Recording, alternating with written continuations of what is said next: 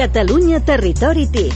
Una tertúlia, oberta i en directe, sobre la innovació tecnològica i la transformació digital, amb empresaris i emprenedors del sector TIC i amb els gestors de la transformació digital als municipis de Catalunya.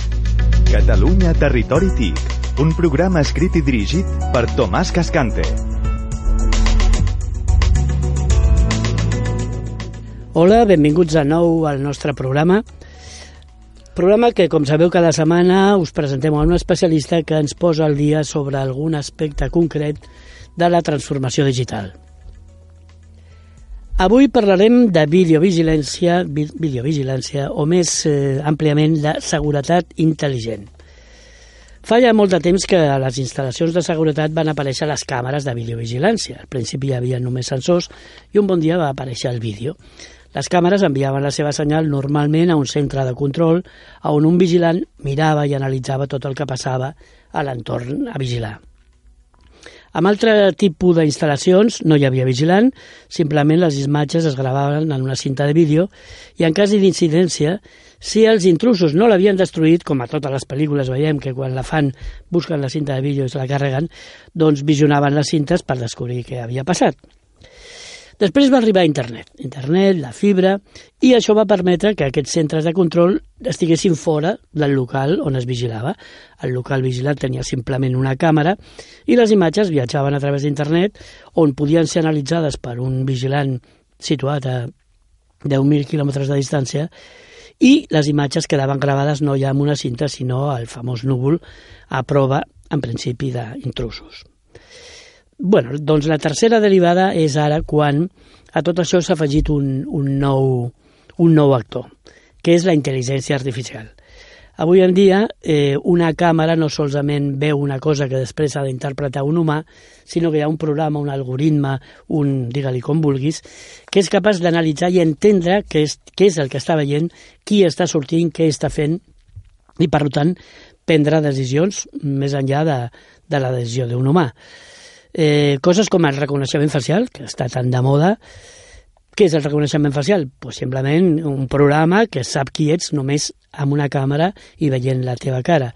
Això planteja 10.000 problemes, concretament ara a San Francisco crec que han prohibit el reconeixement facial pel carrer.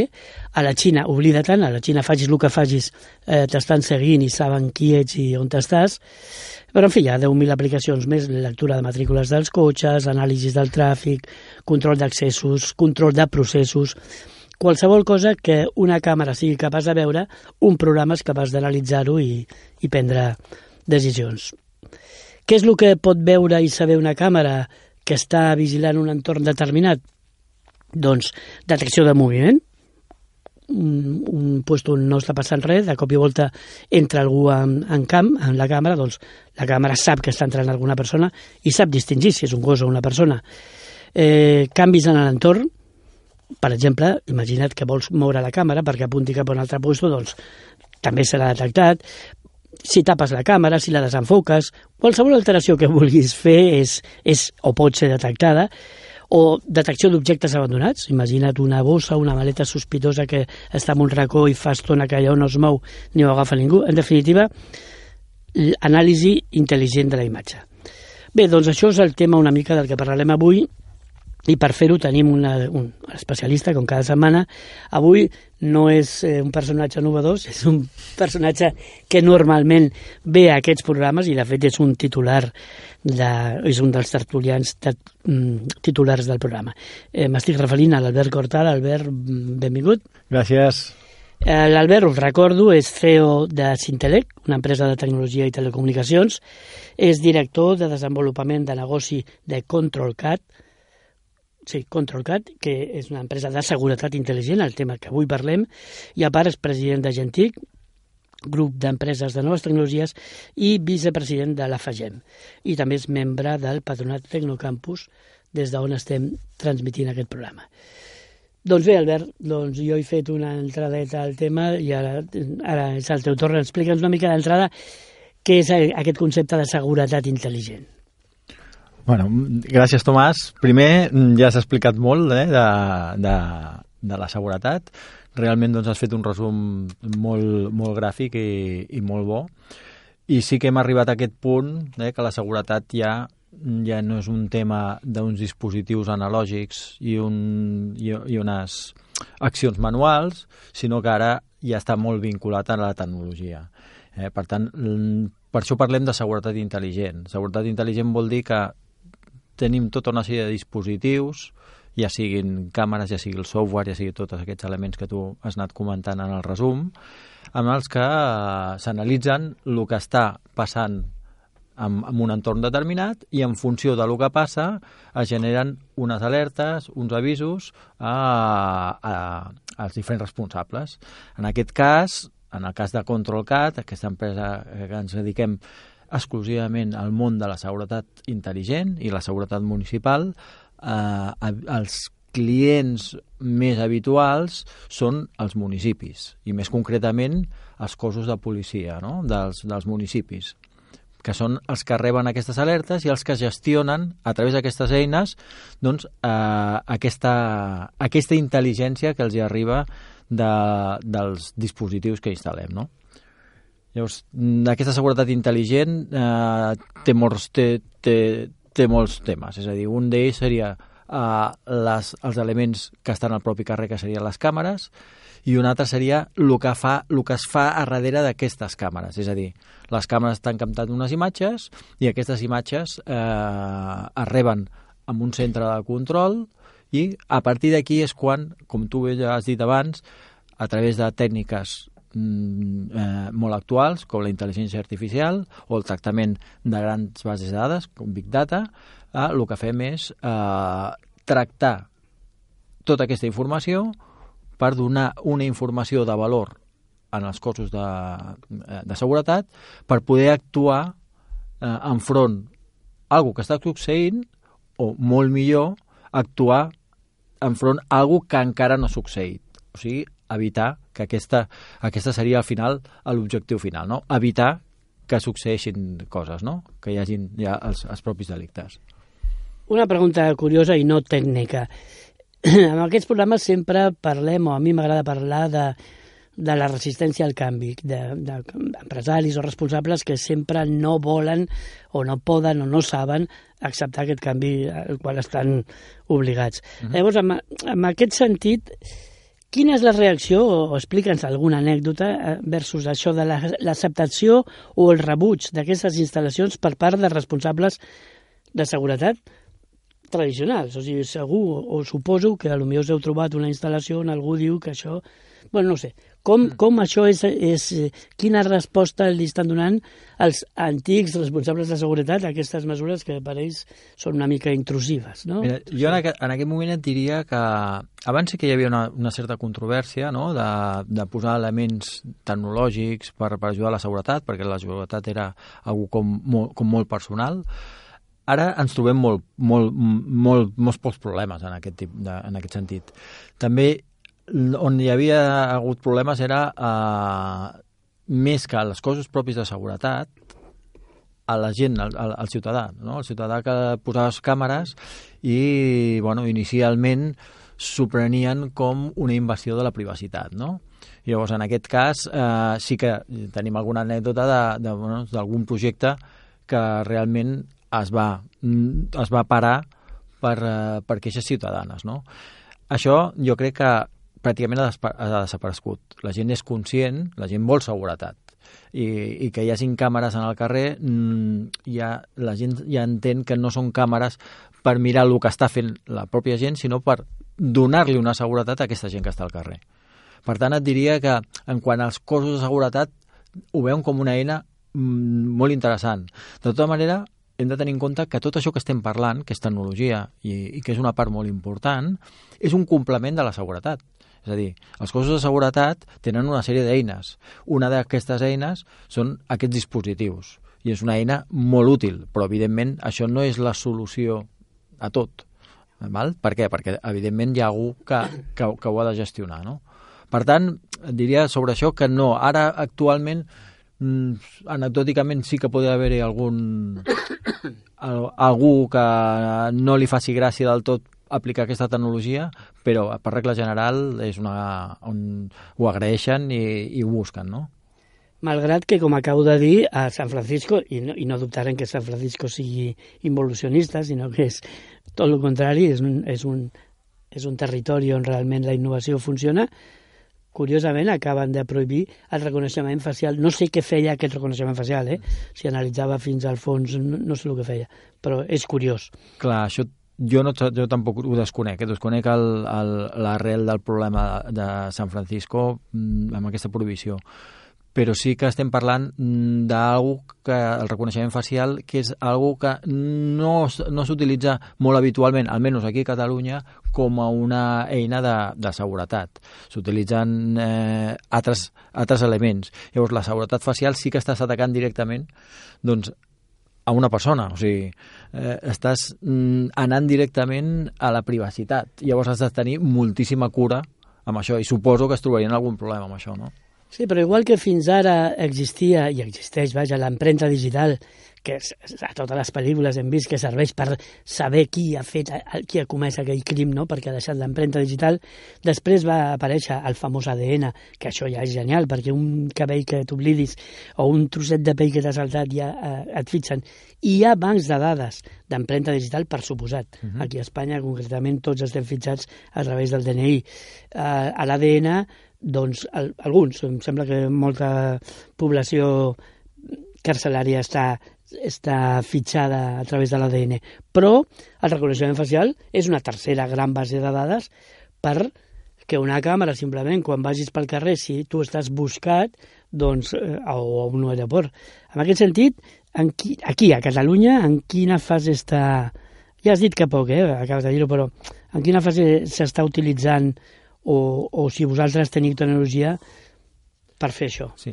A veure, el, el reconeixement facial per vigilància i per, eh, per reconeixement de, de, de persones per seguretat no està molt extès, val? és una que s'està eh, està, jo, jo seria que en una primera fase, que la primera fase de tot és adequar la legislació del nostre país eh, per complir les lleis d'això, això estaria... El que sí s'utilitza per altres moltíssimes coses que són molt interessants i molt útils, com per exemple el control d'accessos, eh, el, la, la, el compte persones, tota una sèrie d'utilitats eh, molt interessants a, a, respecte al, el reconeixement facial. També a nivell comercial és molt interessant doncs, eh, aquest anàlisi, no? Doncs saber doncs, que en un centre comercial hi ha persones d'una edat determinada, del sexe masculí o femení, eh, que, que tenen tota una sèrie de, de, de rasgos que mm, ens indiquen quin, quin, quin estats de la persona, no? Ah, el que ens estàs dient... l'estat anímic, eh? O sigui que... Sí? És, sí, sí, clar. Uh, aquest reconeixement facial el que fa és uh, analitzar el teu, la teva cara i veure si tu estàs content, si estàs eh, trist, si... Bueno, molts, molts, molts detalls que, que són molt interessants comercialment. No, no, realment. O sigui, si, si d'aquestes dades traiem el teu nom, que és l'únic que, que realment m'interessa protegir, uh mhm. -huh. eh, el que m'estàs dient és que una càmera d'un centre comercial o d'on sigui, en tot moment sap ella sola, a través d'uns programes, mm. quanta gent hi ha, a, quin, a quines zones estan més, si són homes, dones, nens, si estan contents, si estan tristos, o sigui, bueno, increïble. Sí, sí, clar, sí. Tot això, no sé fins a un punt, però clar, evidentment això serveix per després dirigir el tràfic, posar unes, unes pantalles que diguin coses segons el tràfic, que, bueno, increïble. Eh, el que feu vosaltres des de la vostra empresa també l'altre dia m'explicaves uh mhm. -huh. que era per comptes de reconeixement facial mm, reconeixement de matrícules. Sí. Clar, eh, saber quants cotxes estan a un pàrquing hi ha un comptador i mira, 1, 1, menys un, menys un. Però ara no, ara esteu llegint la matrícula i sabeu que és aquell cotxe concret. Uh mhm. -huh. Si això a part ho tens connectat amb una base de dades, bla, bla, explica'ns què, què es pot arribar a fer eh, en una ciutat, o sigui, i quins serveis això pot tenir de cara a la policia o de cara al tràfic o... Sí, sí. Bueno, com, com bé comentàvem, és una eina, són eines tecnològics, tecnològiques molt, molt, molt, molt útils, no? Nosaltres ens dediquem bàsicament, o sigui, bàsicament no, o sigui, objectivament una de les coses que fem eh, més és la instal·lació de sistemes de seguretat amb reconeixement de matrícules. El reconeixement de matrícules, bàsicament, què és? Doncs el reconeixement de matrícules és unes càmeres que s'instal·len en els accessos de, de, en els municipis i aquestes càmeres el que fan és capturar les matrícules. En realitat, eh, la tecnologia que s'utilitza és una tecnologia molt avançada, eh, així resumidament el que fan és fer de cada vehicle doncs fan uns vuit fotogrames eh, llegint aquestes matrícules i eh, creant aquestes fotos. D'aquestes fotos extre extreuen el text de la matrícula, és a dir, fan la conversió via OCR, reconeixement de caràcters, i la, la incorporen en una base de dades. Llavors, aquesta base de dades, tu imagina't, en un carrer, doncs, doncs que en, en un carrer transitat, doncs potser poden passar eh, en una hora 2.000 vehicles. Doncs aquestes bases de dades que es van generant, es van generant en, molt, en molts vehicles. Llavors, a partir d'aquesta base de dades, el que es fa és comparar-les amb llistes, llistes d'interès policial, per exemple, doncs llistes que proporcionen doncs, els cossos de seguretat eh, de matrícules de vehicles que estan sostrets, eh, sostrets val? vehicles robats, i a partir de que es detecta aquesta matrícula, automàticament aquest software el que fa és enviar una alerta de forma immediata, tot, tot aquest procés és de forma immediata, ara us explicaré una mica els timings, i envia una alerta als, als agents. Val? En aquestes alertes s'envien via correu electrònic, s'envien via mòbil, via... Bueno, tenen una alerta immediata de que un cotxe eh, eh, robat doncs, ha passat per aquest, per aquest carrer. Eh, com hi ha diverses, diverses càmeres, eh, es pot saber, doncs, i, i, es, i se situen estratègicament en els accessos, es pot saber el recorregut d'aquest cotxe, a quina hora ha passat per un lloc, a quina altra ha passat per un altre. Llavors, aquestes llistes poden ser llistes d'interès policial eh, proporcionades per, per exemple, doncs, els Mossos d'Esquadra, o pot ser unes llistes mm, creades pels propis eh, policies municipals. Eh, policia, la policia local doncs, crea les pròpies seves llistes i després també es poden eh, eh, agafar llistes d'altres dades, com per, per exemple doncs, els vehicles amb, eh, que estan a l'impost que paguen l'impost de circulació en un, en un municipi determinat. Amb la qual sabem si els vehicles que passen per, aquest, eh, per aquesta carretera doncs, són de la pròpia població o no.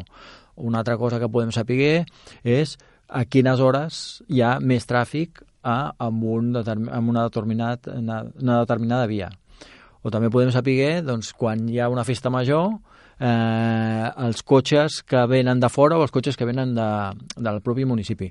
D'aquí hi ha moltíssimes, moltíssimes possibilitats i aquí és on nosaltres, diguéssim, som mm, bastant especialistes que són en el desenvolupament de software. No? Sí, on surt el conflicte és quan aquest mateix programa detecta que tu has sortit de casa teva i després, per comptes d'anar a treballar, has anat a casa de la Marieta, que és la teva Clar. estimada.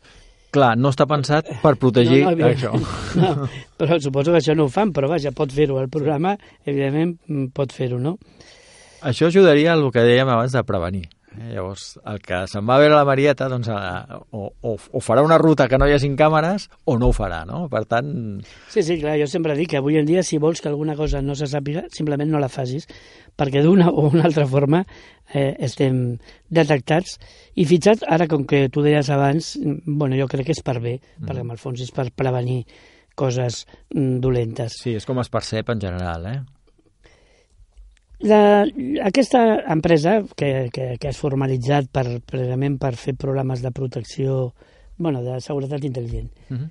5 cèntims. Exactament aquesta empresa què fa uh -huh. dintre de totes les possibilitats de la seguretat intel·ligent, vosaltres què és el que feu i a quin públic us mm. adreceu? A control de, de llars, a control de, de portaavions, o sigui, on, on t'ho apliqueu? No, el, bàsicament el, el nostre públic objectiu són els municipis i, els, i, i les policies locals, en aquest cas. Policies locals i cossos de seguretat, eh? els Mossos d'Esquadra, eh? que ara doncs, explicaré també doncs, que hi ha projectes, hi ha visions i projectes diferents des de la part dels municipis o des de part dels cossos que, que, que estan vigilant tot el territori, per tant hi ha, hi, ha, hi ha diverses visions, però nosaltres ens dediquem a la seguretat municipal, la seguretat intel·ligent aplicada als municipis.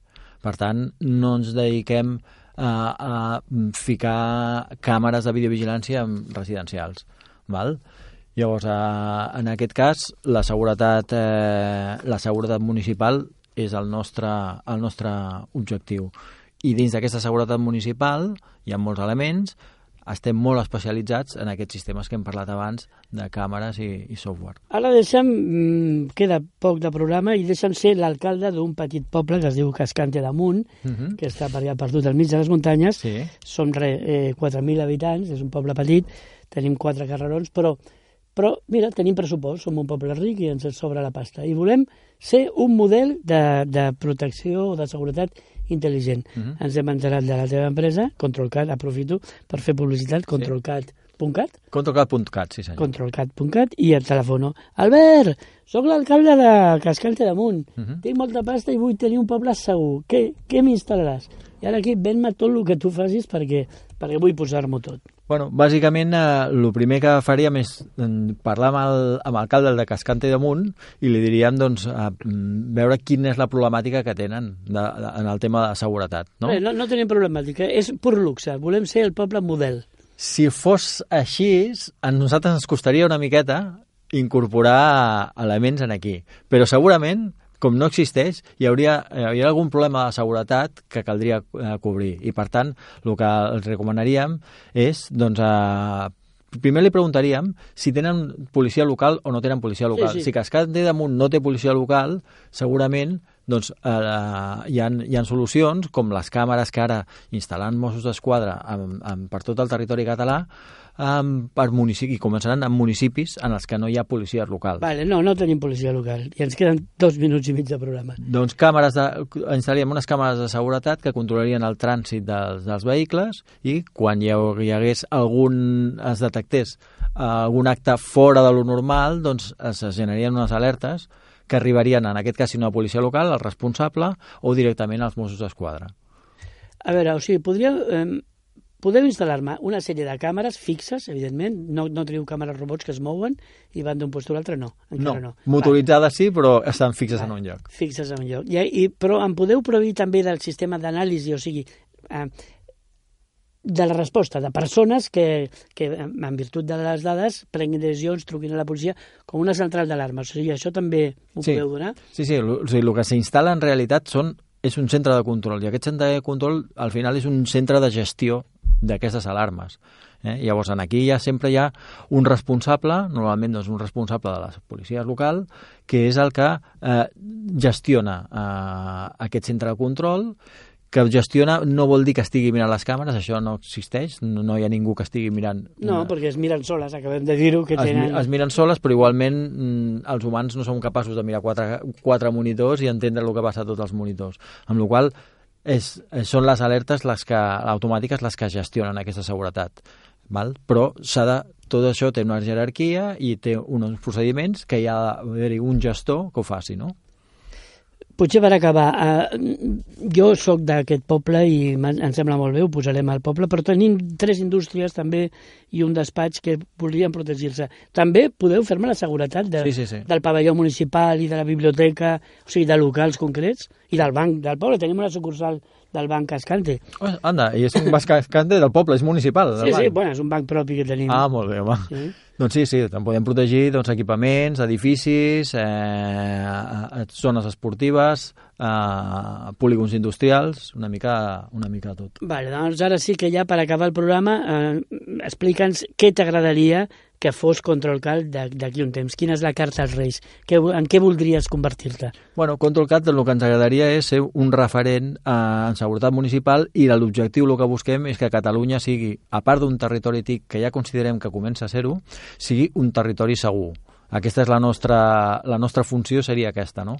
I a partir d'aquí nosaltres el que fem és aplicar aquest, la tecnologia de solucions de seguretat perquè Catalunya sigui un territori més segur. Doncs molt bé, perquè Catalunya sigui segura, ja saps, truca a controlcat.cat i, i t'explicaran de què va. Bueno, truca, vull dir, visita la pàgina web. Gràcies, això ha estat tot. Fins la propera setmana. Gràcies.